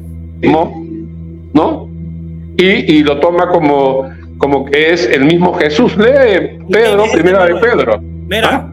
yo, te, Pedro. Yo, te puedo entender eso. Eh, es que eso no me, eh, no me, eso no me dice a mí que es una revelación, porque una reinterpretación no es una revelación. Eso lo Mira, esa técnica lo hacían el, mira, en el pechel de Abacú en el capítulo 2, en el pechete de Esa técnica, esa técnica lo usan los abogados. No, no, todo, Eso es otro disparate. Eso es otro disparate. el disparate. De interpretar algo. Me estás haciendo un argumento que humano que usa la gente para interpretar. Pero ¿qué dice la Biblia? Que toda la revelación era que, ¿para qué? De interpretación propia, si no era inspirada por Dios. ¿No? Lo mismo, ¿Entiendes? O sea que el pata eh, Pedro usó un argumento eh, no de Dios, sino humano para escribir. No, pues. No, mira, tú me perdonas. Ah, no, pues, estás haciendo. o sea que el Espíritu Santo lo tiraste al tacho. No, pues, dijo. bueno, es que yo no, eh, tú me perdonas que yo no soy creyente. Y ahí tú, ahí diste, ahí diste en el clavo. Y te estás dando en el clavo porque yo soy agnóstico. Y no me ponga el, el Espíritu Santo que no hay ayuda aquí. Porque esa revelación, esa misma revelación, esa misma revelación que tú dices que tenían los escritores del Nuevo Testamento, aparece en el Qur'an diciendo un 20 mil disparates, apegándoselo al Espíritu Santo. A Dios, ¿cuál tenía Espíritu Santo? El Qur'an, mucho antes que el Nuevo Testamento, y te lo digo en el Pechel de Abacú, búscalo. Oye, mucha de tu historia tiene que ser reinterpretada, la que tú sabes, y tú lo sabes. No, ¿entiendes? No, mucha, te estoy dando. Que no es verdad. Te estoy dando, que se está descubriendo muchas cosas que son mentiras. Te estoy dando mucho. Así que, igual como tú tienes que reinterpretarte y reinventarte y reverte, también de repente yo tengo que ver. Tú estás haciendo una reinterpretación. Lo, esa, eso es muy viejo. Lo que tú me estás diciendo que es una revelación para ti y para los del Nuevo Testamento, para mí es viejo porque yo lo veo en, los documentos del Qur'an, ya en el primer siglo, segundo siglo eh, eh, antes de Cristo. Yo creo que eh, yo creo que el compañero se fue. no sé si, si no aguanto el torque. no, pues es que es verdad, mira, es que me hablan de una revelación, Carlos. Hay que aguantarse con eso. Hay que aguantarse con ese, ese sentido de revelación. ¿Por qué? Porque los curranitas tenían un sentido de revelación igualito, idéntico que los cristianos. Y grande. Eh, y, tenían los mismos estribillos, como lo decía las escrituras, como dice la ley. Lo mismo que los mismos estribillos que encontramos en el Nuevo Testamento, como lo decía el, como lo decía el profeta tal, como lo decía, esos estribillos para que se cumpla tal, esos estribillos están en el Qur'an y los de la inspiración. y los de Qumran vieron que la cabeza de oro de Daniel era Roma. No, porque ellos, ellos, Roma, Roma, ellos, ellos para interpretar con Roma y su escatología con Roma, ellos van al pechera Bacuco y le, se le llaman quitín. Y mira qué interesante, ellos, eh, esos, quitín, esos quitín, esos quitín, no eran los romanos cuando ellos interpretan a Bakú, sino era que eran los acadios para vacunar a los arcadios. ¿Y qué hacen los curranitas? Se lo, lo, tuercen lo tuercen y le buscan significado a su contorno histórico y dicen, no, aquello era los acadios, ahora que, son aquí, son los quitín. Y los quitín para ellos eran los romanos, porque ellos adaptaban las profecías. Oye, oye esto, oye, Midas Pechel adaptaban las profecías. ¿Para qué? Para aplicárselas a su contexto escatológico. Por eso vemos eh, Mateo utilizando, utilizando, a Osea cuando Osea, tiene su contexto y vemos todo ese paralelismo, todo ese paralelismo que supuestamente para el cristiano son profecías cumplidas, eso es un disparate. Eso es un disparate, no hay profecías. ¿En dónde? la profecía, eh, ah, existe la profecía, pero la profecía que existe es el profeta profetizaba para esa generación. porque esa profecía tenía que impactar a esa generación y esa generación tenía, eh, eh, iba, esa profecía era casi siempre eran que demandas. Y, esa, ¿Y para qué iba a demandar a, gente a dos mil años después? Va a decir, esa, esa civilización que está ahí va a decir, ¿y este loco? Que está hablando palabras para dos mil años. No, no, no. Oye, eh, esta pregunta que hace Melvin Saen es, yo, yo creo que vamos a considerarla para cerrar el programa. Ya vamos casi para dos horas y no quiero entenderme más. Melvin Sáenz dice, ¿por qué ilegitima la reinterpretación del cristianismo? ¿Cuál es el escándalo? yo voy a, voy a decir algo. Dale. Yo no, la, legitimo. Yo no la legitimo. Yo le pongo nombre y apellido. ¿Por qué? Porque lo que estaban haciendo los cristianos era una técnica judía que se llama el peche, el que oiga, eh, papel y lápiz. Hoy busquen papel y lápiz. Pechel Midrash. Busquen la técnica Pechel los cristianos utilizaron esa técnica Pecher. ¿De qué? De aplicar las profecías, ¿verdad? De aplicarla, de coger profecías y escrituras antiguas y hacer dos sistemas que ellos tenían, que era el Midas y era el Pecher.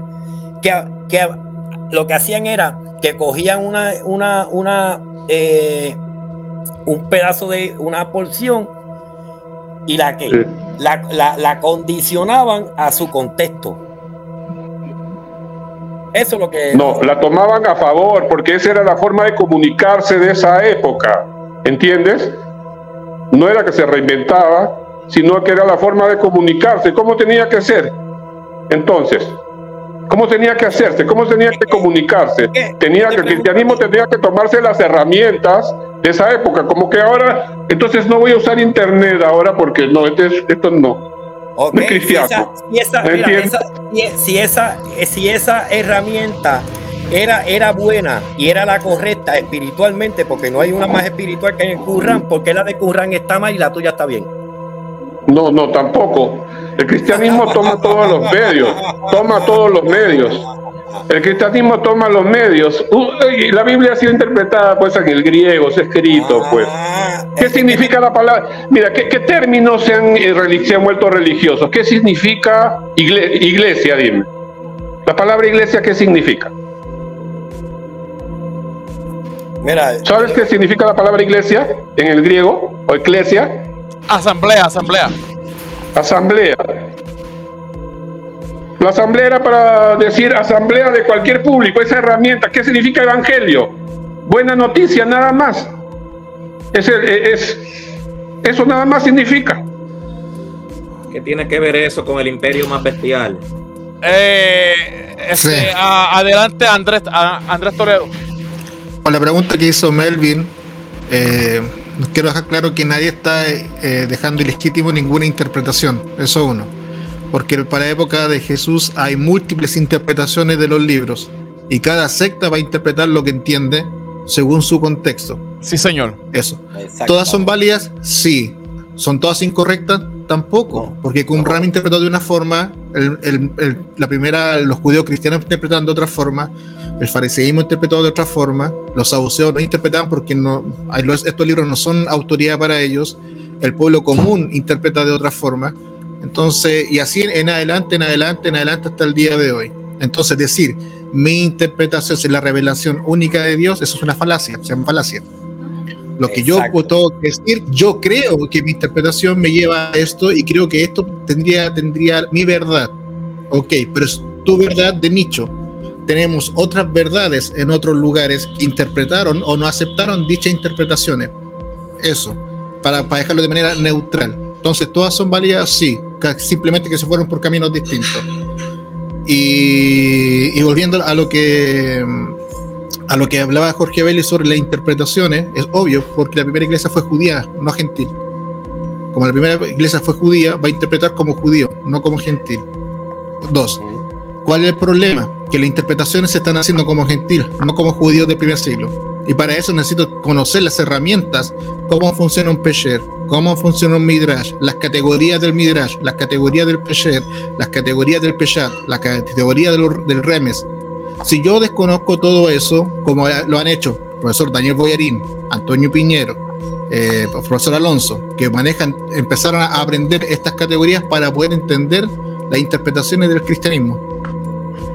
Ok, si yo no desconozco esto, lo único que voy a hablar es teología circulante y voy a justificar con, con teología circulante y jamás me voy a salir de ahí. Pedro interpretó lo que él entendió. Listo. La carta de los hebreos se escribió en un contexto. Listo. El Talmud se escribió en un contexto por un, por un tema social o político, lo que sea. Listo. Cada uno fue interpretando lo que fue entendiendo. Ahora, vuelvo a la génesis de esta discusión. ¿Cuál fue el imperio más bestial para el pueblo de Israel? No para lo que nosotros entendemos. Y eso es muy al aire. Porque lo que tú entiendes no es lo que entiende el pueblo de Israel actualmente. No sé, yo- por eso digo que cuando te pones en la. Es que esto es una revelación divina. ¿Para quién? Para un nicho, para una secta, para un ram. Ellos tenían la verdadera revelación. Para el fariseísmo, ellos tenían la, la, la verdadera revelación. El saduceísmo decía: Yo tengo la, bebera la verdadera revelación. El, el judío cristianismo, yo tengo la, ver- la verdadera re- revelación. Pablo decía: Yo tengo la, ver- la, la ver- la verdadera revelación. Los ebionitas y los nazarios que eran en contra, que eran judíos que creyeron en Jesús, que estaban en contra de Pablo, ellos decían, nosotros tenemos la ver- verdadera revelación y Pablo es apostata. Tenemos múltiples cosas sobre el mismo tema. Entonces decir, ¿cuál es la revelación correcta? Yo no puedo decir desde mi punto de vista, yo tengo la revelación correcta. Son todas interpretaciones y reinterpretaciones de los textos de manera histórica. Si quiero hacer teología, eso es otra cosa. Y para hacer teología hay que saber griego y hebreo.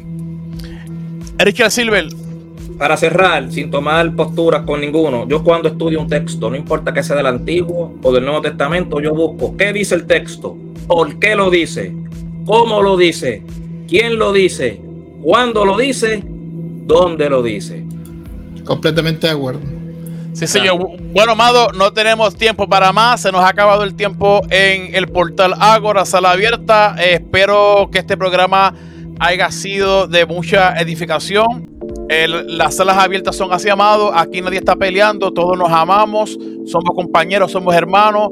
Así que, Amado, siempre esto será así, las salas abiertas. También tenemos una sección. Perdón. Conocer al de Perú. Sí, sí, y también este, gracias a Jorge Noriega que estuvo, estuvo con nosotros, esa valentía. Gracias, eh, Jorge, por tus aportes. Verdaderamente que, que fue buenísimo. Así que, amado, muchas bendiciones y será hasta la próxima. Shalom, shalom.